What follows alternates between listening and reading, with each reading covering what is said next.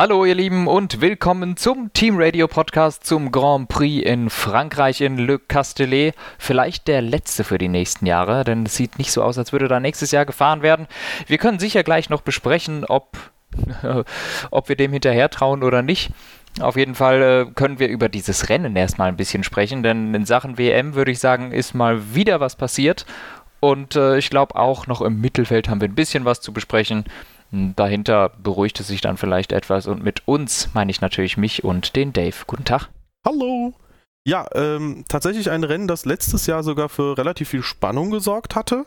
Und dieses Jahr hat es nicht nur im Rennen wenig Spannung geboten, sondern auch für den weiteren WM-Verlauf sehr viel Spannung rausgenommen. Ähm, ja, weil Dinge passiert sind. Tatsächlich ähm, hatte man so ein bisschen schon. Ende. Hm? Ende, weil Dinge passiert sind. äh, tatsächlich gab es schon äh, vor dem Rennen zumindest die Ankündigung, dass Carlos Sainz sehr viele Penalties sammeln wird und ganz hinten starten wird. Da dachte man, oh, vielleicht sieht man da ein paar Überholmanöver. Fun Fact, die Regie hatte Besseres zu tun. und äh, aber er hat äh, seinem Teamkollegen in Q3 zu einer sehr, sehr schnellen Quali-Runde verholfen. Unter anderem auch durch Windschatten dann, weil äh, Charles Leclerc hatte eine überlegene Pole. Ja. Ja, und, und zwar sehr. Äh, und zwar mit so einem großen Abstand, dass sich sehr wohl auch die Überlegung stellt, war es überhaupt nötig oder hätte er so sowieso die Pole geholt. Ähm, auf jeden Fall geschadet hat es sicherlich nicht. Er war dann im Endeffekt, wie viel waren es? Äh, knapp drei Zehntel vor Verstappen? Ja. ja. Ich weiß nicht genau, wie viel der Windschatten bringt, ob der drei Zehntel bringt, aber geholfen hat es garantiert und äh, somit war die Pole sicher für Leclerc. Äh, Sainz hat sich da schön für geopfert, aber kann man ja auch machen, wenn man eh hinten startet, ne? macht dann auch keinen Unterschied. Ähm, nichtsdestotrotz, Sainz hat das ganze Wochenende eigentlich eine gute Pace gezeigt, äh, mhm. was sich dann auch im Rennen wieder gespiegelt hat. Da kommen wir aber sicher noch drauf zurück. Äh, allem in allem war der Ferrari wieder, äh, wieder sehr schnell. Ähm, was die Reifenabnutzung und die Strategie angeht, würde ich sagen, kommen wir noch zu, denn ich glaube, das ist ein bisschen komplizierter, als es sich äh, erstmal angedeutet hat, zumindest im Rennen. Ja, ähm, erstmal nochmal für Science Pace allgemein gesprochen. Der ist die schnellste Runde in Q2 gefahren, ähm, die ohne Tow gefahren wurde, so gesehen, also ohne Windschatten. Ähm, heißt, äh, der ist mit seiner Q2-Runde wäre der auf Startplatz 2 gewesen. Ähm, ja. Und gut, man weiß nicht, wie viel der Windschatten jetzt genau gebracht hat. Vielleicht wäre sogar Leclerc dann eher hinter ihm gewesen. Auf jeden Fall eine super, super starke Pace von Sainz. Ja, stimmt. Die Q2-Runde war eine Zehntel schneller als die Q3-Runde von Verstappen. Richtig. Also, das ist wirklich nicht schlecht. Definitiv. Ja, und die Untertreibung des Jahrtausends.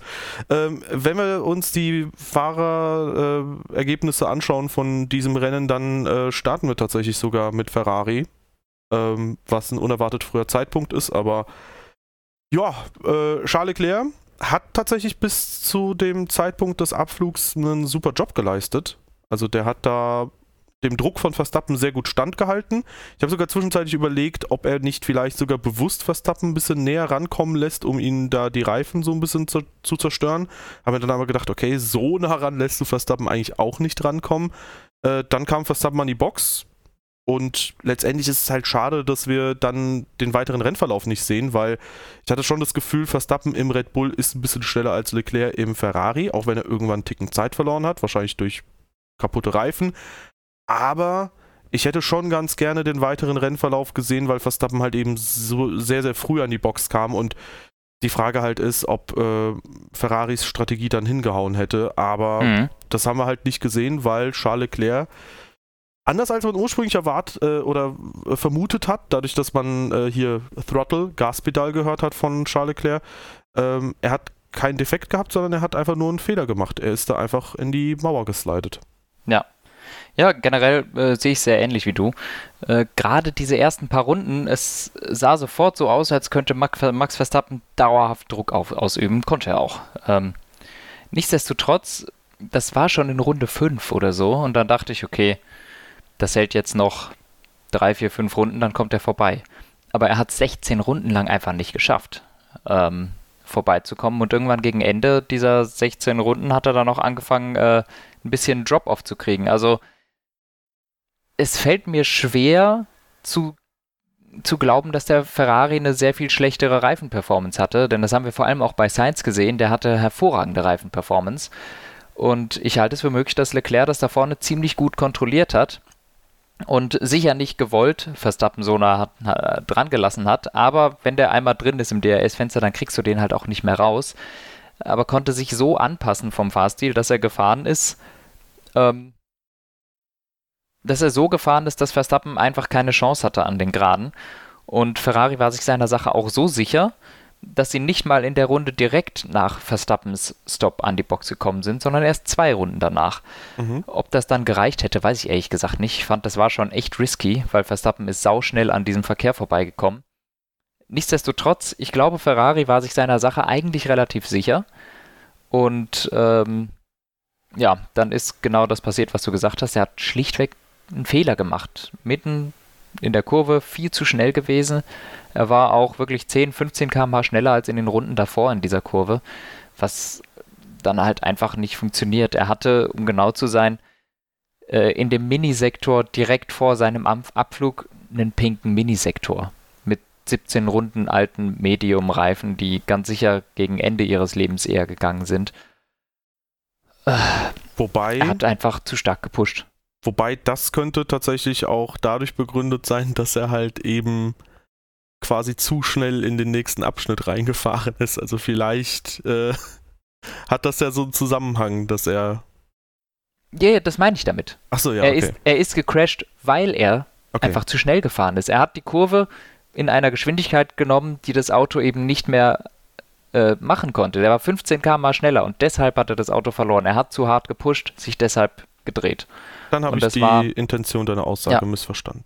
So meinte ich das. Also, dass er einfach zu schnell gefahren ist. Und äh, dann war der ganze Load auf dem Frontreifen. Er ging mit zu viel Geschwindigkeit in diese Kurve rein, musste dann bremsen.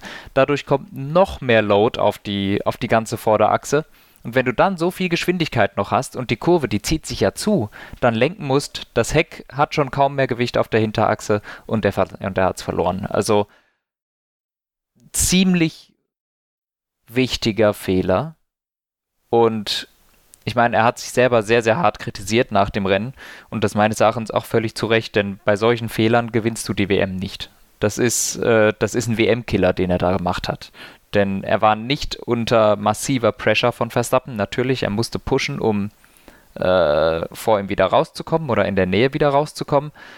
Aber im Trockenen einfach so mit keinem hinter sich das Auto völlig überschätzt, mit viel zu viel Geschwindigkeit in die Kurve gefahren. Darf absolut nicht passieren, wenn du äh, um eine WM kämpfst. Und ähm, ja, das, es, es ist jetzt im Moment hart, ne? Äh, weil ich glaube, sehr, sehr viele Leute cheeren für Leclerc in dieser Saison und auch für Ferrari. Aber das, äh, das sind einfach Sachen, die die man sich nicht leisten kann, wenn man gegen Hamilton oder Verstappen in der WM kämpft. Ja, ähm, insbesondere, ich würde da noch einen Schritt weiter gehen. Ähm, du darfst so Fehler nicht machen, wenn du in, in einem WM-Kampf gegen die beiden sein, sein willst. Aber insbesondere, ich meine, jetzt ist der Fehler halt schon gemacht und Klar, wir könnten jetzt ewig darüber diskutieren, dass bei Verstappen ja auch mal ein Motorschaden kommen könnte. Bei Leclerc könnte der halt auch kommen. Dann wären, das ist aber auch ein Faktor, der eher für Verstappen spricht als dann für Leclerc.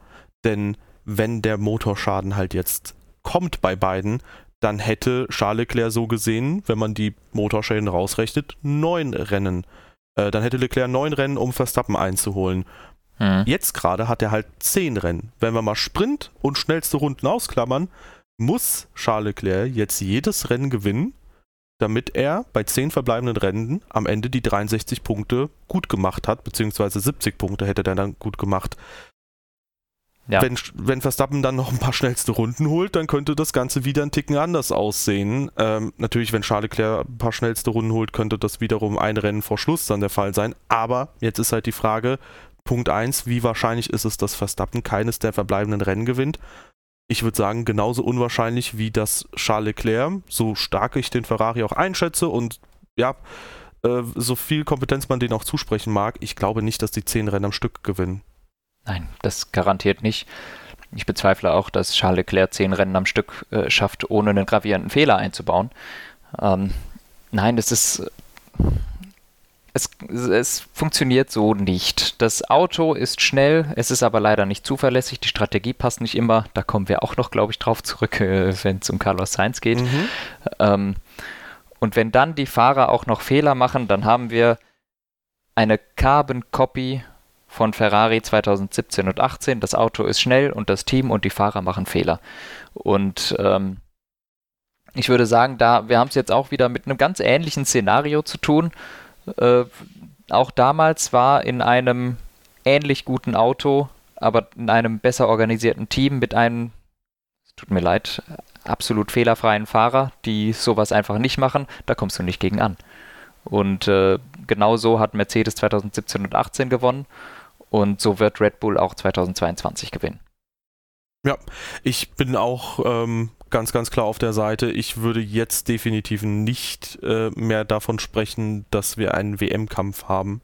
Also Stand jetzt ist es halt de facto nicht so. Wenn Charles Leclerc nur 43 Punkte von Hamilton trennen, im mit Abstand drittstärksten Auto nur, und ja. 63 Punkte zu Verstappen, dann ist das meiner Meinung nach einfach kein WM-Kampf. So, sorry. Ja, ja, und äh, es ist selbstverständlich, Ferrari hat viele Punkte verschenkt. Ferrari hat äh, den Motorschaden gemacht in was haben wir? Aserbaidschan, Spanien Motorschaden auch. in Spanien. Ja. Äh, die Strategie in Monaco war auch nicht Bombe. Das sind viele Punkte, die Leclerc verloren hat. Er hat selber aber auch Punkte verloren in Imola. Mhm. Schmerzhaft, mhm. nicht viele, aber es sind trotzdem vielleicht zehn Punkte, die er da verloren hat. Und jetzt hat er richtig viele Punkte verloren. Und vergiss nicht Und Silverstone, die Strategie auch da.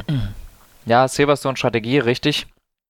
Ja. Ähm, und man kann natürlich auch sagen, okay, ab und zu mal hat Verstappen auch Rennen gewonnen, die er vielleicht nicht hätte gewinnen müssen, auch wo alles richtig gelaufen ist bei Ferrari. Nichtsdestotrotz äh, hat Leclerc sich hier halt einfach auch einiges zu Schulden kommen lassen und ohne seine eigenen Fehler, äh, nur mit den Fehlern des Teams, wäre dieser Abstand deutlich geringer. Denn bei Red Bull ist es relativ einfach da gibt es dieses Jahr keine Fehler vom Fahrer, sondern nur Fehler des Teams. Und das sind zwei Motorschäden, wo er jetzt halt zweimal zweite Plätze verloren hat und dann halt in Silverstone, ähm, gut, da konnte er nichts für, ähm, ja. über das Teil gefahren, würde ich sagen, kann aber das Team auch nichts für. Das ist einfach Bad Luck, das rechnen wir raus, da ist keiner dran schuld. Aber so wird das sehr, sehr eng mit der WM, beziehungsweise das, das wird so nichts mit der WM.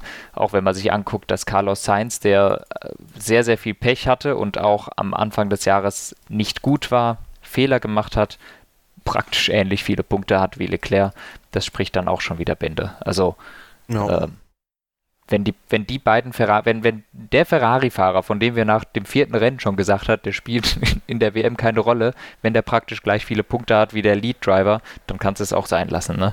Ja gut, sind noch 26, also ein Sieg plus schnellste Runde Unterschied ist da schon noch, aber ähm, ich verstehe auf jeden Fall, was du meinst. Das ist ja auch im Prinzip das, was ich meinte mit äh, Abstand holt er zwischen... Auch noch ein. Hm? Das holt er auch noch ein. Ja, wer weiß. Abstand zwischen Leclerc und Hamilton ist, ging ja bei mir in die ähnliche Richtung, was ich meinte, dass der Abstand nach hinten einfach ja. so klein ist und nach vorne so groß. Ich meine, Charles Leclerc hat auch selbst gesagt, ähm, deswegen muss man da, glaube ich, auch nicht noch extrem das jetzt, also ich, wir könnten das dann gleich auch abschließen. Charles Leclerc hat ja auch selbst gesagt, dass der, äh, genau. wenn am Ende 32 Punkte fehlen, dass man weiß, woran es gelegen haben könnte. Ähm, ja, weil im Prinzip hat man Max Verstappen, ob der jetzt gewonnen hätte oder nicht, I don't know, aber im Prinzip hat er ihm die 25 Punkte geschenkt, während er selbst halt eben dann, äh, ja, potenziell 18 oder 25 Punkte verloren hat. Und wenn Verstappen halt einen Fehler macht, so in, wie in Spanien, dann äh, korrigiert er das aber auch relativ rigoros. Ja. Und selbst mit kaputtem DRS, wenn er dann rundenlang hinter George Russell festhängt, äh, schafft er das am Ende dann trotzdem nochmal einen Rennsieg zu holen und die 25 Punkte voll äh, auszukosten. Ja, ja, Und, und selbst wenn da, und da, da kann man auch sagen, also ich meine, wenn ohne Motorschaden wäre Verstappen da Zweiter geworden von Leclerc, ganz klar. Aber auch, egal ob er den Fehler gemacht hätte oder nicht, denn äh, an dem Tag war Le waren Leclerc und Ferrari wirklich unschlagbar schnell in Spanien. Also das war wirklich auch ein saublöder Motorschaden. Die waren ja auf einem völlig anderen Planeten unterwegs. Ähm, anders als jetzt hier, wo ich sagen würde, sie waren relativ ähnlich schnell. Auch wenn ich sagen würde, tendenziell hatte der Ferrari eigentlich einen Pace Vorteil, wenn man sich anguckt, wie Sainz durchs Feld gepflügt ist und dass äh, Perez durchaus Probleme hatte, die Mercedes in Schach zu halten. Ja, ja. Äh, Sainz, äh, da können wir rübergehen. Äh, starkes Rennwochenende allgemein. Also ja. sehr, sehr gute Aufholjagd. Ähm, geschmälert durch zwei Faktoren.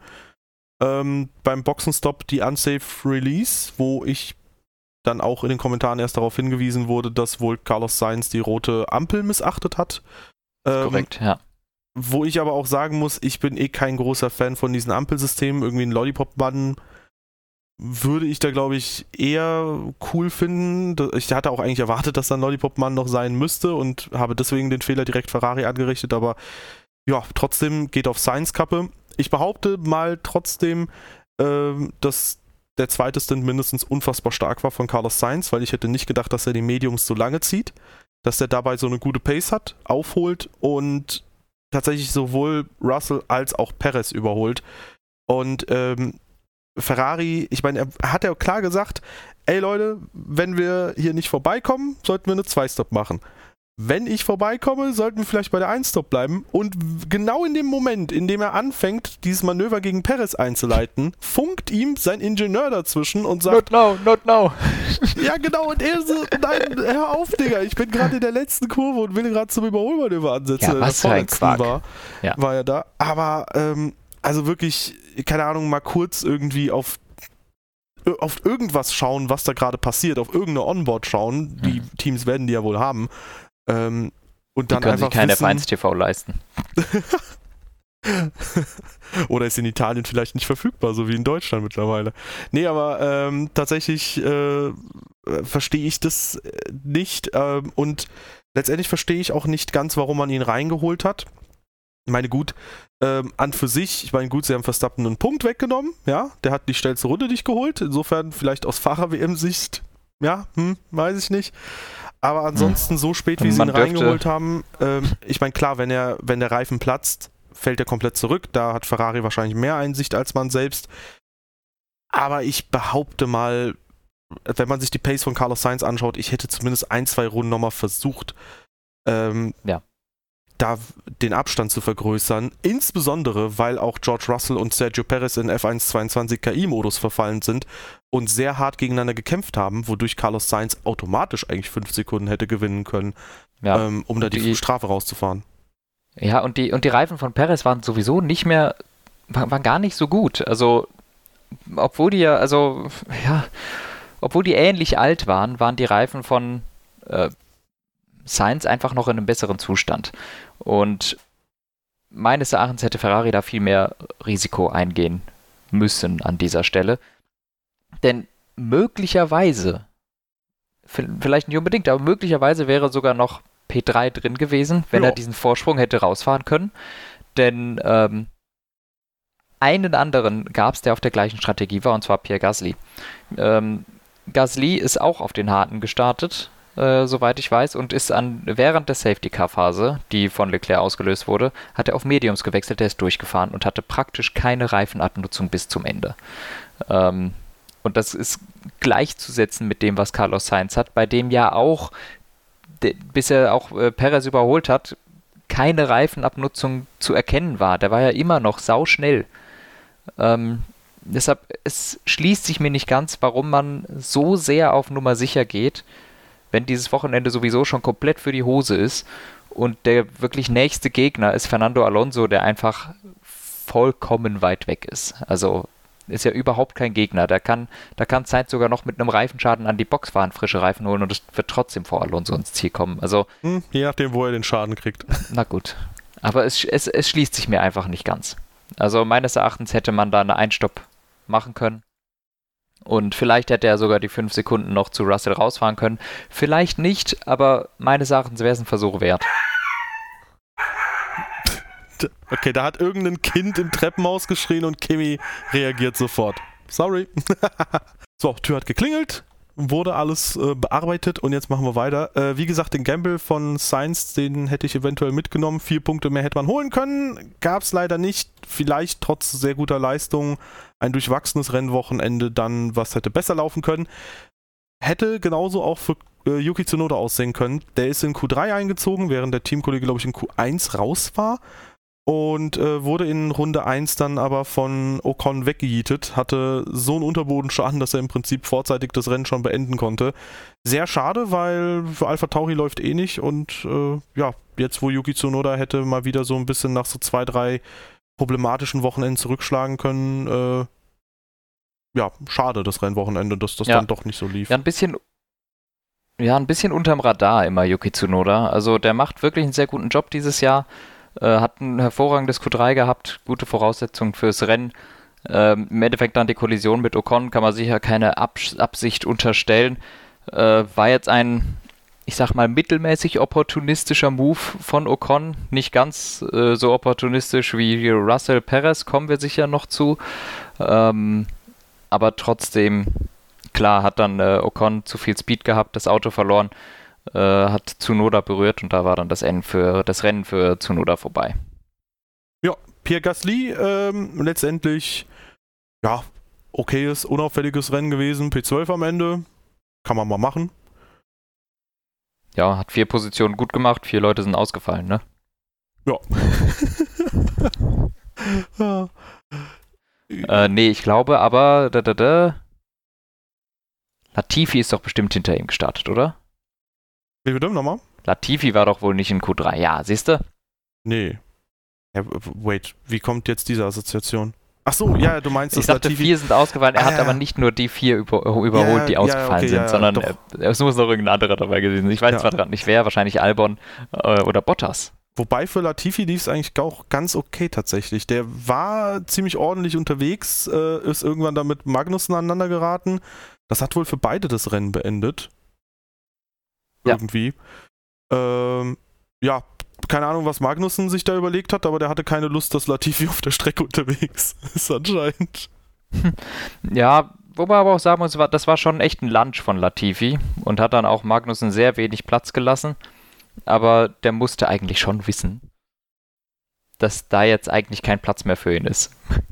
Hatte aber nicht und ist dann drin geblieben. Mit dem Risiko, dass eben dann so passiert ist, wie es passiert ist. Also mittelmäßig clever, wenn man Punkte holen will. Aber gut, so ist es nun mal.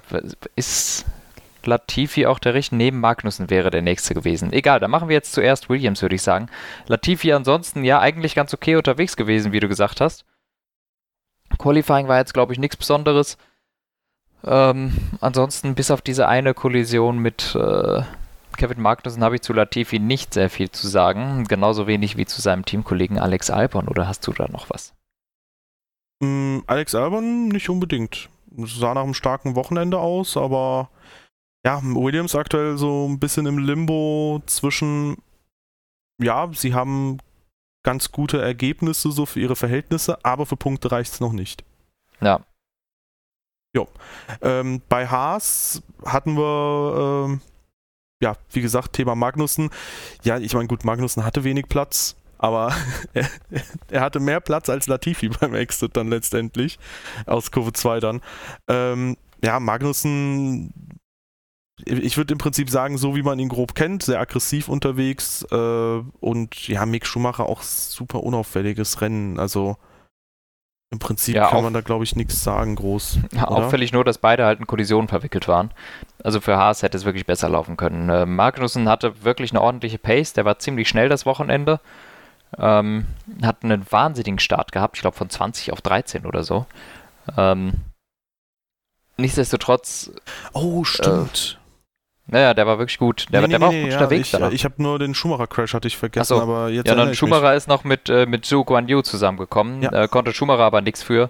Ja, ähm, ja, hat auf jeden Fall genügend Platz gelassen und Guan äh, Zhou hat einfach äh, das Auto verloren äh, in der Inside und quasi einen Tab an Schumacher mitgegeben. Macht damit auch keinen Unterschied. Am Ende wäre er 14. oder 13. geworden.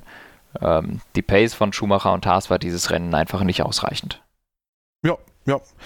Ja, äh, sad für Schumacher, aber gut, dass es nicht sein Fehler war, sagen wir es mal so. also hatten wir ja, auch schon nö, ein bisschen, ja nichts für. Hatten wir schon ein bisschen anders in dieser Saison. Ja, ähm, ich glaube aber allgemein zu den Mittelfeldleuten können wir nicht so gigantisch viel sagen. Ähm, Joe Guan Yu hatten wir gerade auch schon thematisiert, der hat auch vorzeitig das Auto abgestellt in Ja. Runde 47. Ähm, da ging auch nicht so viel. Bei Valtteri Bottas Ging noch weniger. überhaupt nichts. Ja, also das Auto war ja zwischenzeitlich so in Miami oder so dritt, viertstärkste Kraft und jetzt ist es einfach äh, ganz hinten im Mittelfeld angekommen. Mhm. Ja, offensichtlich nicht doll weiterentwickelt. Ähm, und auch vom Rennen zum Qualifying drei Positionen verloren. Also Bottas war jetzt auf jeden Fall der Verlierer des Rennens. Oder einer der Verlierer des Rennens, sagen wir so.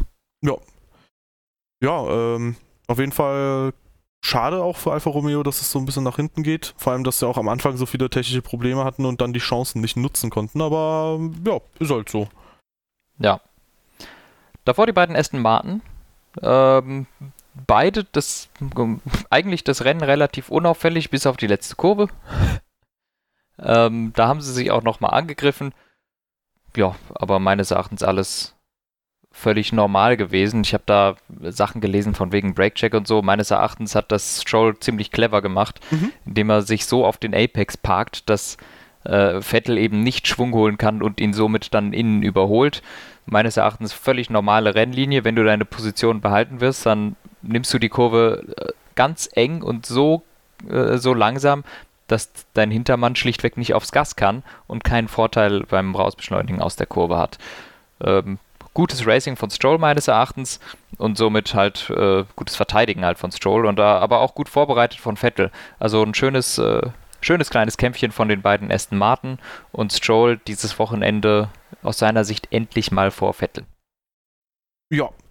Ähm, ich finde auch, ähm, schön ist es nicht unbedingt, aber es ist legitim und auch ein legales Manöver. Insofern kannst du machen. Und äh, ja, hat sich am Ende den Punkt geholt. Jo. Äh, bei McLaren sah das Teamduell mal ein bisschen ausgeglichener aus tatsächlich. Das freut äh, einen so ein ganz kleines bisschen vielleicht, wenn man da die ganze Zeit hofft, dass Ricardo so ein bisschen vorankommt, in die Pötte kommt. Ähm, insgesamt dann 8 Sekunden hinter Lando Norris gewesen. McLaren hatte neue Teile dabei und äh, dementsprechend auch mal schön zu sehen, dass die ein bisschen Progress machen, auch wenn Lando Norris gesagt hat, ey, das Auto funktioniert halt im Quali gut, aber im Rennen äh, fehlt da halt noch ein bisschen was. Deswegen muss man da auf jeden Fall noch äh, ein bisschen nachlegen, vor allem da der Mhm. direkte Konkurrent Alpine, zuletzt waren beide Teams punktgleich, ähm, ja, in Form von Ocon zwei Punkte mehr geholt hat als dann Ricardo und in Form von Alonso zwei nochmal mehr als Norris. Also sie haben insgesamt vier Punkte dann gut gemacht und Alonso war, würde ich sagen, über das Wochenende gesehen einfach nicht besiegbar für McLaren.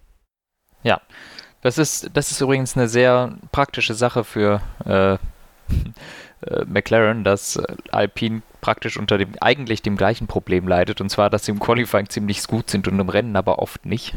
Ähm, gleicht sich dann so ein bisschen aus. Aber ja, Alonso hat da so ein bisschen Strich durch die Rechnung gemacht bei McLaren, auch wenn McLaren dann im Qualifying sogar nochmal vor Alonso war. Äh, der hat einen sehr guten Start hingelegt und das Ganze dann von da aus einfach kontrolliert. Also äh, mit wieder amüsanten Funksprüchen würde ich sagen, haben wir mitbekommen, was so in diesem Kopf da abgeht. Ähm, und ich meine, es funktioniert ja jedes Mal. Das, äh, irg irgendwann müssen die Leute doch verstehen, was, was dieser alte Opa macht. Das ist nicht das erste Mal, dass der einen Zug äh, irgendwo verursacht, dass alle Leute sich die Reifen hinter ihm kaputt fahren, bis die dann irgendwann nachgeben und dann zischt er ab. Das hat er in Monaco schon gemacht, das hat er nochmal irgendwo anders gemacht und jetzt hier auch. Die ganze Zeit sah es so aus, als würden Norris und Ricardo alle viel schneller sein. Und Alonso sitzt da im Cockpit, lacht sich schlapp und denkt, ja, die, die soll sich ihre Tires killen. Und im Endeffekt ist er ihnen dann noch 10 Sekunden davon gefahren. Ja, wobei Alonso das ja jetzt auch ja tatsächlich äh, offen einfach kommuniziert hat, so. Ja. Und ähm, Ja, wahrscheinlich war da der Zug aber schon abgefahren. Das, da sind die schon seit acht Runden dann gewesen, da waren die Reifen dann schon tot. Da kann das dann auch aussprechen. ja, aber da, das Ding ist, ähm, das Problem für zum Beispiel Norris ist dann auch, was willst du machen? So, du kannst halt schlecht sagen, ja gut, dann fahre ich halt jetzt auch noch langsamer und halte alle hinter mir auf, weil irgendwann muss diese Kette ja durchbrochen werden. Und Ocon gewinnt das Rennen, was? Das passiert nur in Ungarn. Okay. Ähm, Nee, aber das ist halt einfach dann äh, eine schwierige Position natürlich auch für alle, die mhm. dahinter sind. Aber natürlich smart für Alonso. Ich sag mal, wären sie näher dran an denen ganz vorne, könnte er das aber nicht so machen, natürlich. Aber solange er das so machen kann, ja, easy. Ja, ja. Ja. Also fand ich äh, stark war Alonso das ganze Wochenende äh, besser gewesen als Ocon und diesmal konnte er es auch mal in Punkte umwandeln. Also mal Glück gehabt, nebenbei kein Pech gehabt. ähm, also äh, schönes Wochenende von Alonso. Ocon, ich würde sagen, solides Wochenende, wie immer. Äh, ich glaube, zudem haben wir, brauchen wir immer ganz wenig nur zu sagen. Ocon macht auch keine Fehler. Der macht, der bringt sehr konstante Leistungen, ist meistens äh, von der, von der Pace her etwas hinter Alonso, aber holt sehr konstant Punkte und äh, ist, glaube ich, ein sehr, sehr guter äh, Player da bei Alpine. Also das läuft wirklich gut und die Fahrerpaarung Ocon-Alonso, glaube ich, ähm, ist bei denen gerade eine ganz gute, auch wenn das vielleicht der Teamchef anders sieht. Ähm, Moment, meinst du, dass die dann Piastri eher wollen, oder? Nee, nur Saffenauer. Ach so, ja, nee, Moment, was, was, was glaubst du, was Saffenauer meint? Das habe ich nicht mitbekommen. Ist, ja, ja, ach so, okay. Ja, Saffenauer ist ein bisschen, bisschen salty Alonso gegenüber gewesen in letzter Zeit, weil Alonso sich ja ein bisschen beschwert hat, wir hätten viel mehr Punkte holen können, bla bla, und äh, Saffenauer meinte da, nee, nee, wir, äh, es liegt nicht am Team, dass Alonso nur 30 Punkte hat. Er hat auch in äh, Kanada und Miami Punkte verloren. Ich denke mir, ah, zwei in Kanada, vier in Miami oder so. Okay, Alonso hat sechs Punkte verloren. Jetzt rechnen wir mal die Punkte ab, die, die Alpine äh, verloren hat. Da kommt es auf eine ganz andere Liste. Ähm, also allein von Interviews und sowas sieht es schon so aus, als ob äh, Ottmar Schaffenauer sehr gerne Piastri hat und ähm, aber der Rest des Teams und vor allem der Alpine-Vorstand möchte Alonso behalten. Sprich, da wird es dann äh, spannend, wer sich da durchsetzt. Ja, also ich kann verstehen, wenn man das so aus einer Perspektive halt dann verargumentiert. Äh, ich kann verstehen, dass da Ottmar Safnauer sich angegriffen fühlt quasi. Ähm, ist halt auch letztendlich die Frage, gut, ich habe die Alonso-Kommentare auch nicht ganz mitbekommen, wie diplomatisch ist das formuliert oder nicht, aber letztendlich ist es auch irgendwo immer schön, natürlich sich dann vors Team zu stellen oder so, wobei man halt auch teilweise, finde ich, Fehler klar benennen können muss. So, du musst nicht alles abfedern, was das Team vielleicht falsch macht. Ähm, letztendlich, um alles so ein bisschen in den Topf zu werfen, ich finde, das ist so ein bisschen grundsätzlich kindisch, weil ähm, ja, ich, also mindestens schon mal Alonso nicht als Fahrer zu bevorzugen, als Erstfahrer, ist, glaube ich, sehr fatal, weil ich kann mir gut vorstellen, ich möchte da jetzt nicht äh, den Ferrari-Fahrern zu nahe treten, aber ich kann mir gut vorstellen, zum Beispiel, wenn Fernando Alonso jetzt in einem Ferrari wäre, dann äh, wären da vielleicht diese 32 Punkte, die Charles Leclerc anspricht, nicht verloren gegangen bis jetzt im Laufe der Saison. Das ist wahrscheinlich, ja. Und äh, vielleicht wäre da sogar das eine oder andere weiß ich nicht, Mindgame mit Verstappen noch drin gewesen, wo Verstappen noch nicht drauf vorbereitet ist und Verstappen hätte vielleicht noch den einen mhm. oder anderen Punkt weniger geholt. Also grundsätzlich, ich sehe Alonso nach wie vor als einen der komplettesten Fahrer, als einen der besten Fahrer im Feld. Und ähm, wir werden auch nochmal später dazu kommen, weil es gibt einen Fahrer, der seinen Rücktritt angekündigt hat. Das werden wir auch nochmal kurz thematisieren. Aber ähm, ich bin immer der Meinung, das bestmögliche, das größtmögliche Talent soll in der Formel 1 sein. Und egal wie alt Alonso ist oder nicht ist, der ist nach wie vor, glaube ich, einer der absoluten Speerspitzen in der Formel 1 ja. und der gehört da einfach hin. Und auch wenn Piastri mit Sicherheit ein sehr guter Fahrer ist, ich glaube, Piastri hätte so ein bisschen mehr als diese angesprochenen sechs Punkte weniger geholt als Alonso. Rein ja, vom Fahrerischen. Das, äh, das denke ich auch.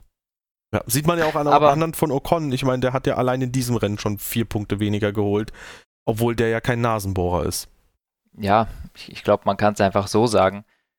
In einem Rennen, wo keinem der beiden Alpinfahrer was passiert, was komisch ist, finisht Ocon nicht vor Alonso. Ja. So einfach ist es. Und ist es nicht so gewesen, dass in Kanada sogar ähm, Alonso auch Probleme mit dem Auto hatte? Ja, der hatte, äh, was war das? Äh, der E-Boost oder sowas. Auf jeden Fall ja. hat, hat, hat dem die gesamte Topspeed gefehlt. Also oben raus hatte er keine Leistung mehr im Drehzahlband. Ja, also dann quasi äh, trotzdem irgendwie Kanada anzuführen, obwohl man selbst da auch schon Probleme hatte. Ey, wie gesagt, das ist so ein bisschen kindergartenmäßig gerade. I don't know. Ja. Sollen die sich einfach Aber organisieren und gucken, dass sie nach vorne kommen. Und zur richtigen Entscheidung kommen, bitte. Richtig. Ja, ähm, dann gehen wir weiter zu Red Bull. Ähm, die haben, ja, ich sag mal, einerseits ein lachendes und ein weinendes Auge gehabt an diesem Wochenende. Natürlich lachendes Auge, weil WM ist im Prinzip, würde ich behaupten, schon fast entschieden. Ähm, und trotzdem, Sergio Perez kam überhaupt nicht in die Gänge, was sehr strange wirkte. Also im Prinzip wirkte es so ein bisschen so, das, was Verstappen gegen Leclerc machen konnte, rundlang unter Druck setzen, das konnte Perez auch gegen Hamilton machen. Der ist beim Start direkt hinter Hamilton zurückgefallen und dann konnte er ihn ein paar Runden ordentlich pressern. Und dann ist Perez so stark abgefallen und äh, hat es im Prinzip nie wieder geschafft, nicht mal nach dem Safety Car Restart, ähm, Hamilton wirklich unter Druck zu setzen. Und also, und dann noch beim Virtual Safety Car der Moment, den er verschlafen hat. Ich meine, zugegebenermaßen, dieses Virtual Safety Car Ending ging sehr lang, aber trotzdem. Ja, ja da war ein Fahrer, Fehler im FIA Tower da gewesen. Genau, aber als Fahrer musst du trotzdem darauf vorbereitet sein, gerüstet sein, ja. dass das kommt und dass das nicht geklappt hat, ist dann auch wieder halt auf ihn zurückzuführen. Und ja. insgesamt würde ich sagen, Perez immer wieder auch gelobt, auch wenn er nah dran an Verstappen ist. Das ist so die Erwartungshaltung, aber das war mal ein recht schwaches Wochenende. Ja, ja, das war nicht ganz so top. Ich meine, er hat zwölf Punkte mitgenommen. Ne? Die Führung zur Ferrari wird riesig inzwischen von Red Bull. Ähm, nichtsdestotrotz, ich habe eigentlich gar nichts mehr hinzuzufügen von dem, was du gesagt hast. Nice. Alles auf den Punkt gebracht. Verstappen mit einem blitzsauberen Rennen. Das kann man auch noch ergänzen. Also. Ja, hätten wir den auch fertig. Ja. ja, was willst du sagen? Ne? Nach Runde 17 ist der da vorne halt alleine gefahren. Richtig. Ich habe so ein bisschen gehofft tatsächlich, dass Mercedes, zu dem wir jetzt kommen, äh, weniger Reifenabrieb hat und dadurch vielleicht noch ein bisschen was Spannendes da vorne zustande kommt. Ich hoffe ja nach wie vor auch auf den ersten Hamilton-Sieg. Aber. Der erste. In dieser Saison, ja. Ich weiß. Der erste Sieg nur, im 300. Rennen, wie gut wird das ich, ich fand nur, das war so, ein, so eine nice Pointe. Du. Der erste Sieg von Hamilton, jawohl. Wäre auch krass, wenn er diese Saison seinen ersten Titel holen würde. Was? Ähm, Nee, aber äh, letztendlich äh, ist die Hoffnung noch da für, für mich, dass er diese Streak weiterhält. Ähm, es wirkte am Samstag so, als wäre Mercedes komplett unterlegen. Die waren eine gute Sekunde mhm. im Quali hinterher. Gut, im Rennen könnte man jetzt sagen, Verstappen hat da ein bisschen die Reifen geschont und äh, war sehr zurückhaltend und so weiter und so fort. Andererseits begünstigt es ja anscheinend die Pace, wenn du auf die Reifen aufpasst. Ich meine, nichts anderes haben im Prinzip alle im Feld gemacht. Deswegen, ich würde ja. behaupten, Mercedes war im Rennen jetzt nicht so schlecht unterwegs und war relativ nah dran an äh, ja, einem der beiden Red Bull, während sie den anderen sogar besiegen konnten. Ja. Ja, also ähm, lief bei Mercedes eigentlich ganz gut. Wie du schon gesagt hast, Qualifying war gar nicht so gut. Im Rennen hat sich dann umgedreht, auch wenn man sagen muss, wir wissen nicht, wie langsam Verstappen da vorne gefahren ist. Aber ich glaube, man kann zweifellos sagen, die Rennpace ist deutlich besser bei Mercedes. Äh, George Russell, Dritter geworden, hatten wir ja schon gesagt, mit dem Safety Car. Da hat er schnell, ge, schnell gedacht bei dem VSC. Eine Situation gab es noch mit Russell und Perez. Mhm. Äh, wie hast du die gesehen? Übermotiviert von Russell. Da habe ich, also das war für mich sehr vergleichbar mit dem, was Ocon gemacht hat. Und da würde ich sagen, da muss Perez eigentlich nicht noch irgendwie deutlich Platz freiräumen oder so. Der ja. Russell hat genug Platz. Ja, für mich war sogar also der Move noch ein bisschen härter, weil Russell nie auch nur ansatzweise wirklich neben Perez gekommen ist. Tatsächlich Ocon war teilweise vollkommen neben Tsunoda und sowas und Perez hat sogar auch noch mehr Platz gelassen und ähm, ja gut, natürlich viel emotional und sowas, aber dann finde ich es natürlich Quatsch, wenn er dann anfängt, der muss die Position zurückgeben und so, weil ich meine, Russell ist da reingebombt und hat, es war no chance, dass äh, dass beide da lebend durch die Kurve kommen. Also auch wenn Perez ihm ganz viel Platz lässt, der fährt dem in die Kiste. Und er war irgendwo am Hinterreifen. Also ähm, da war eigentlich überhaupt keine Überholmöglichkeit für Russell gewesen. Ich finde es gut, wenn man sowas mal probiert, aber dann muss man auch realistisch sehen, wenn es halt nicht klappt, dann klappt es nicht. Ja. Eigentlich schon, aber man weiß ja, dass Formel 1-Fahrer beim Fehler genau. zugeben, zumindest in der Hitze des Gefechts, sich sehr, sehr schwer tun. Ja. Ja, Ähm, wer in der Hitze des Gefechts auf jeden Fall keine Fehler gemacht hat, war Lewis Hamilton. Der hat in Welches Gefecht? als Perez hinter ihm war. Äh, der hat das ganze Rennen über oder das ganze Wochenende über, abzüglich äh, das erste Training, weil da ist Nick de Vries für ihn gefahren, äh, sehr gute Leistung gezeigt und äh, ja, so ein bisschen bestätigt sich nach und nach der Eindruck, den ich so gewonnen hatte, ähm, mit Porpoising und vielleicht auch mit der neuen Fahrzeuggeneration allgemein am Anfang hat er sich ein bisschen vielleicht schwer getan. Vielleicht liegt, ist ja auch wirklich was dran, dass er irgendwie eher neue Teile getestet hat und die einfach gar nicht funktioniert haben und vielleicht kam er da weniger irgendwie in Flow rein und sonst was, keine Ahnung. So oder so, ich habe das Gefühl, jetzt wo das Auto ein bisschen ausgefeilter, ausgearbeiteter ist, ähm, ja, ist eigentlich quasi das wieder da, was man von Hamilton erwartet und das ist im Rennen einfach eine sehr gute Leistung, während er im Quali mittlerweile auch wieder ganz gut unterwegs ist gegen Russell. Diesmal hat er ein paar ja. Zehntel sogar aufgebrummt. Und ähm, ja, also im Rennen hat er, glaube ich, zweimal so eine 5-6 Sekunden Lücke zum Teamkollegen rausfahren können, was halt auch ordentlich ist. Und ich kann ja. mir auch vorstellen, dass er da auch nicht ganz am Limit am Ende gefahren ist. Ja, also man kriegt jetzt so langsam das Gefühl, dass Hamilton jetzt mit dem Auto gut klarkommt und jetzt so langsam aber sicher in den letzten Rennen auch Russell ganz gut im Griff hat eigentlich. Natürlich, die sind sehr eng beieinander immer noch, mhm. aber man gewinnt jetzt schon den Eindruck, dass Hamilton einfach nochmal mehr aus dem Auto rauskriegt im Moment und die äh, Möglichkeiten, die sich bieten, effizienter nutzt. Ja. Ja, ich denke auch nach und nach kommt dieses Thema Reifenmanagement dann wieder ganz gut hoch und Hamilton mhm. ist der dann Meister darin, ähm, dass der da die Reifen lang am Leben erhält. Ja. Er ist der Einzige, der mit komplett toten Reifen pinke Sektoren fährt. also außer, außer Leclerc natürlich, aber ja, Hamilton crasht dann nicht. ja, da, da, da geht es manchmal dann schief, aber.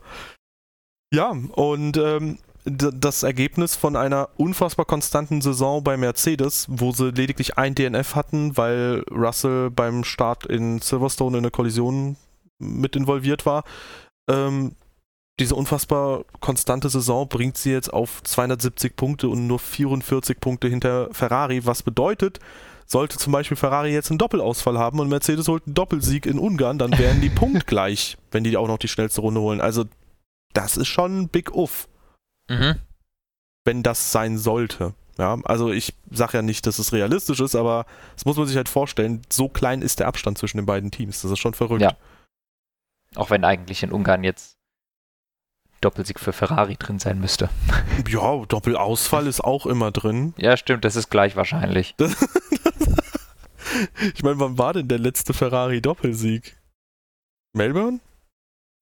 Nee, warum? Das, du hast schon das letzte Mal gedacht, es sei Melbourne. Da ist jetzt eine Runde weit gekommen. Stimmt, das ist auch Bahrain, ne? Wir, hat, wir hatten legit die gleiche Diskussion im letzten Podcast oder vorletzten. Ja, sorry. Ich, ich, ich habe halt einfach den starken Ferrari in Melbourne noch im Kopf. Ja, okay. Bahrain. Mhm, ja. Ein Doppelsieg. Das ist. Äh, ich weiß nicht. Vielleicht wollen sie alle zwölf Rennen mal einen Doppelsieg holen oder so. ja, das reicht doch. mal gucken. Nee, aber allgemein ähm, auch bei, bei Mercedes ist man sich halt nie so sicher. Die scheinen auch selbst das Auto noch nicht so ganz zu verstehen irgendwie. Ähm, die erwarten jetzt in Ungarn irgendwie nicht so viel. Wäre halt lustig, wenn auf der Strecke, wo sie nicht so viel erwarten, sie tatsächlich mhm. dann ähm, einen Doppelsieg einfach mal pausen nichts herbeizaubern. Das möchte ich sehen. Und dann gewinnt Russell. Ja, das wäre lustig. Oder Alpine gewinnt nochmal. Das wäre auch nicht schlecht. Nee, Russell spielt Bowling und Hamilton gewinnt dann. Nee, Ocon. Aber das hat doch letztes Jahr auch schon nicht geklappt. Ja, eben. Dann gewinnt ein Alpine. ah, und jemand wird disqualifiziert, obwohl er eigentlich ein Podium hatte. Ähm, lass uns über Sebastian Vettel reden, Anton. Ja, und sein letztes Podium, dass er das nicht mal gezählt hat. Sehr schade.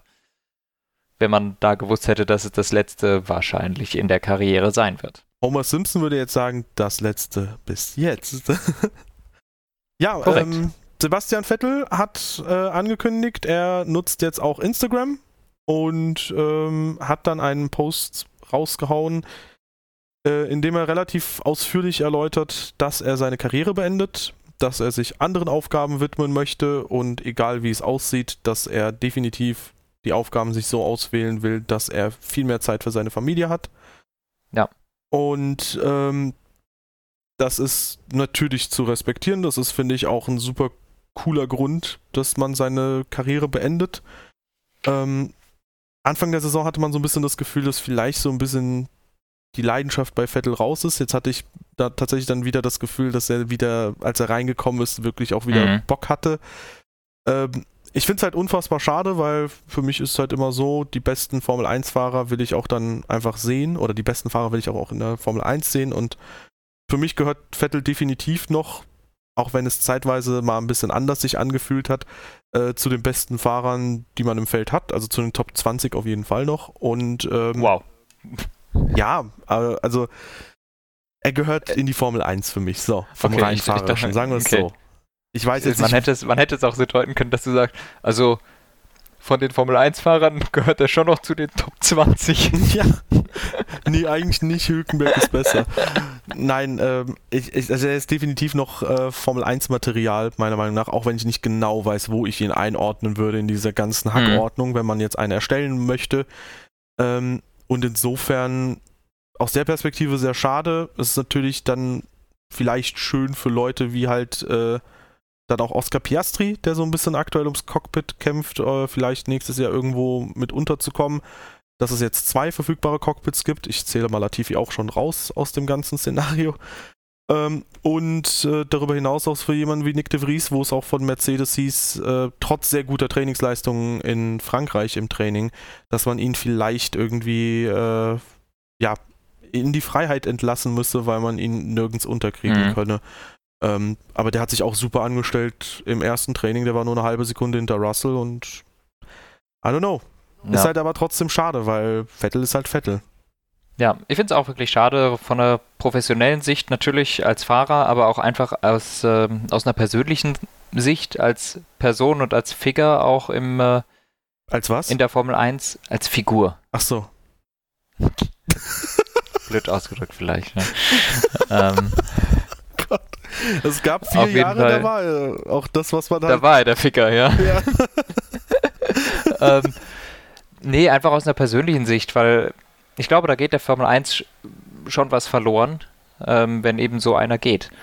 Und äh, ich finde es sehr schade und sehe aber leider auch bei ihm nicht so eine hohe Wahrscheinlichkeit, dass der wieder zurückkommt, wie zum Beispiel bei Alonso, wo du, glaube ich, schon nach einem Jahr gesagt hast, der kommt eh wieder.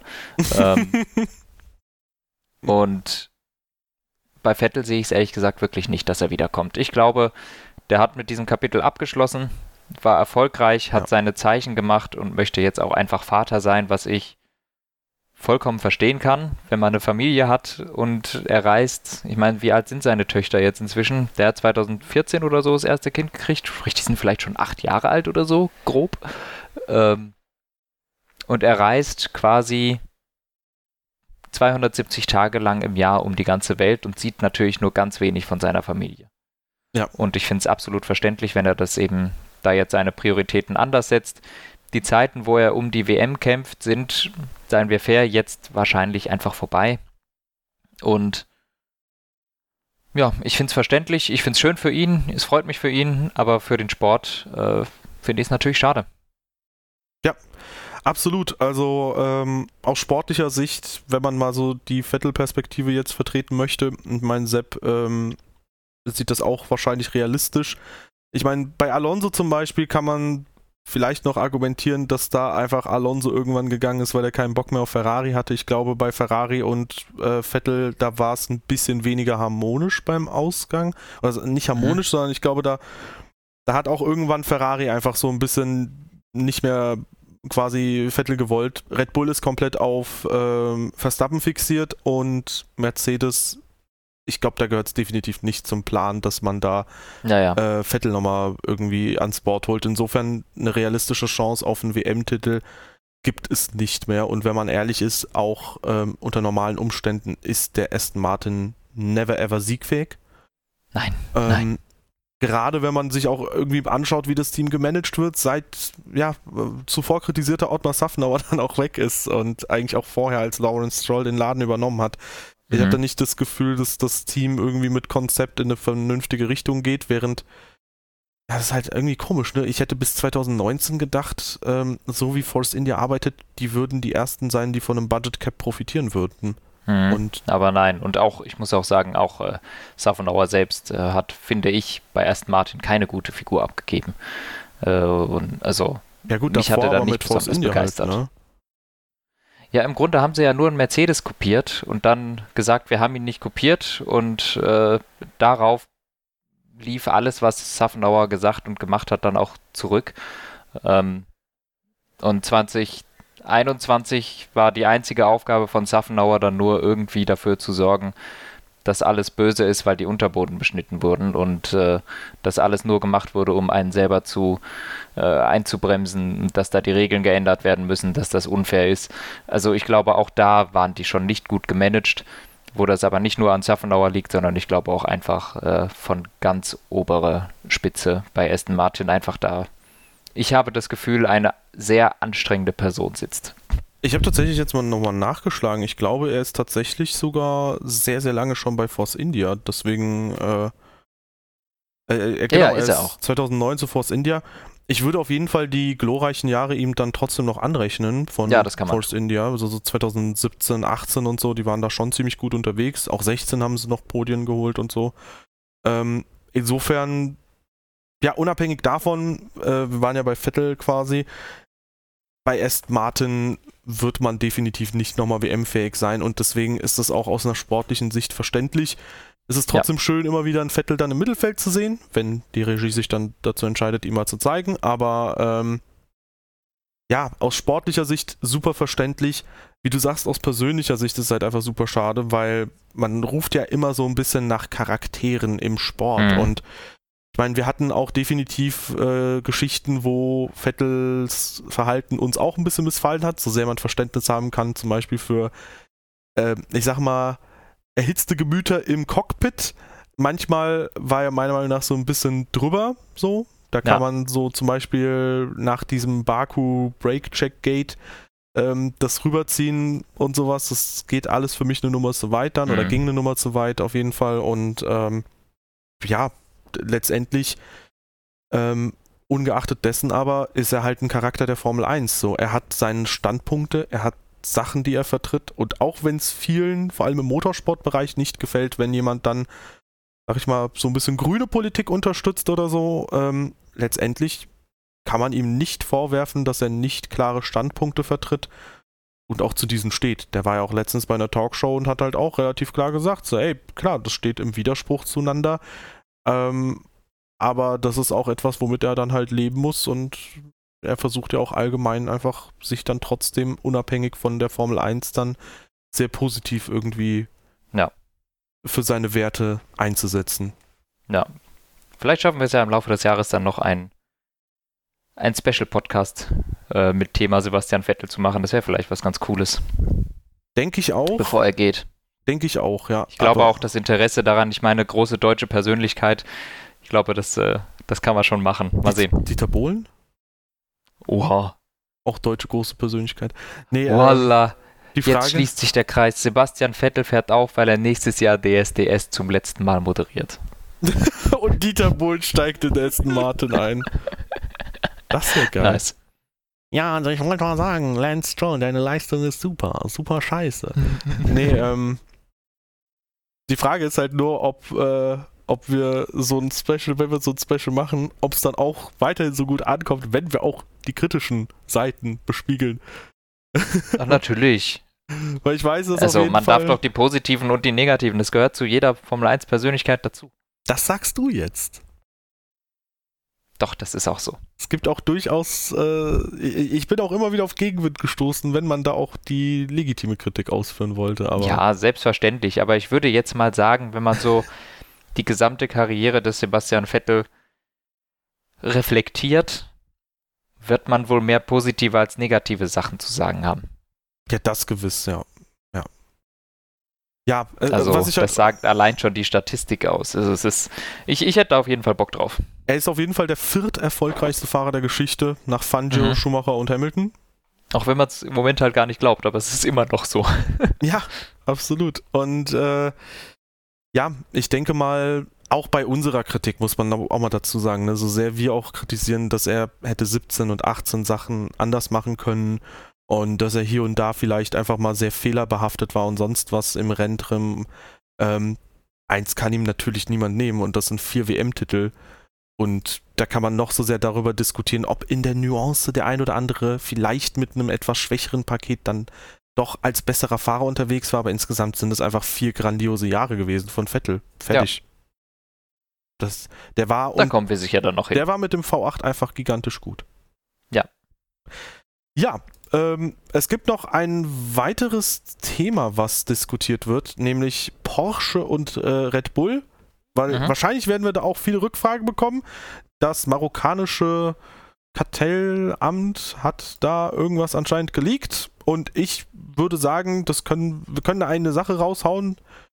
Ja, anscheinend steigt Porsche zu 50% bei Red Bull ein. Punkt. ja, aber es sieht mir auch so aus, es ist äh, nicht das Red Bull Racing Team, sondern ich glaube, die Red Bull Technologies, die für die Motoren verantwortlich sind. Deshalb würde ich sagen, riecht das eher nach Red Bull mit Porsche-Motoren. Aber kommen wir mal, das ehrlich gesagt, so, so sehr blicke ich da auch nicht durch. Aber das ist so meine Theorie. Also, wie ich es verstanden habe, werden sie tatsächlich sogar relativ viel, vielleicht sogar in Chassis-Seite ein bisschen den oh. unter die Arme greifen. Siehste? Aber da weißt du schon mehr als ich, weil du so schlau bist. Ja. Oder ich so dumm, wie man es nimmt, ne? Richtig, ich bin schlau. Nein. ah. Nee, aber äh, mal gucken. Ist auf jeden Fall, ich sag mal so, es ist natürlich eine große Sensation für die Formel 1, wenn dann Porsche wirklich reinkommt, auch wenn es sich jetzt lange angebahnt hat. Aber ähm, es ist jetzt, glaube ich, nichts Weltbewegendes. Also ja. Porsche ist in der Formel 1. Punkt. That's, that's the news so. Wahrscheinlich in der Formel 1, sagen wir es so. Jo, und damit sind wir nicht mehr in der Formel 1, sondern raus, zumindest für ein paar Tage, äh, ehe es dann zum Ungarn GP geht. Und dann wird auch dieser Grand Prix bequatscht, be bevor es dann in die äh, Sommerpause geht. Und ja, wir gucken mal, wie der Ungarn GP läuft. Was glaubst du, wer da gewinnt? Science. ich habe sogar überlegt, ob ich dasselbe sage. Ich sage jetzt mal Lewis Hamilton. Du darfst das Gleiche sagen. Du, du, sagst es jetzt einfach bei jedem Rennen, damit du dann, wenn es tatsächlich mal passiert, kannst du sagen, ich hab's vorher gewusst. Das habe ich aber auch schon lange angekündigt. Das habe ich schon beim ersten Mal gesagt, dass oh. ich das dann sagen kann. Weil okay. alle anderen Tipps sind halt langweilig. Weißt du, vor allem Science ist so, ja, komm, Ferrari, okay. die verkacken einfach nee. den Boxstop bei Leclerc oder Leclerc hat Motorschaden oder Leclerc dreht sich oder Leclerc hat im Quali irgendwie Probleme und dann muss er mit Motorenstrafen von ganz hinten starten. Okay, du sagst Hamilton Sainz. und ich sage Sainz gewinnt und es wird der erste Ferrari-Doppelsieg seit Melbourne. oh Mann, ey. Ich bin auf jeden Fall auf, auf die Performances der Teams gespannt, ja. wenn es dann äh, aus der Sommerpause rausgeht, weil in Spa greifen ja dann nochmal die neuen äh, Mechanismen, wie die Unterböden und so untersucht werden. Äh, mal gucken, ob da wirklich was dran ist an dem, was Ferrari und Red Bull vor allem vorgeworfen wird. Hm. Ja. Alright. Jo, aber ansonsten, danke fürs Einschalten. Checkt unsere Social Media Kanäle aus. Alles in der Beschreibung verlinkt. Checkt äh, uns auf der Plattform eurer Wahl aus, wenn ihr da noch nicht unterwegs seid. Wenn ihr sagt, ey, ich würde euch gerne bei Spotify hören, aber ich höre euch aktuell noch bei YouTube oder sonst was, lasst uns gerne eine Plattform auf der Plattform eurer Wahl da. Nee, eine Bewertung. Habe ich Plattform gesagt? Wie auch immer. Eine Bewertung da. Und ansonsten danke fürs Einschalten. Bis zum nächsten Mal. Ciao.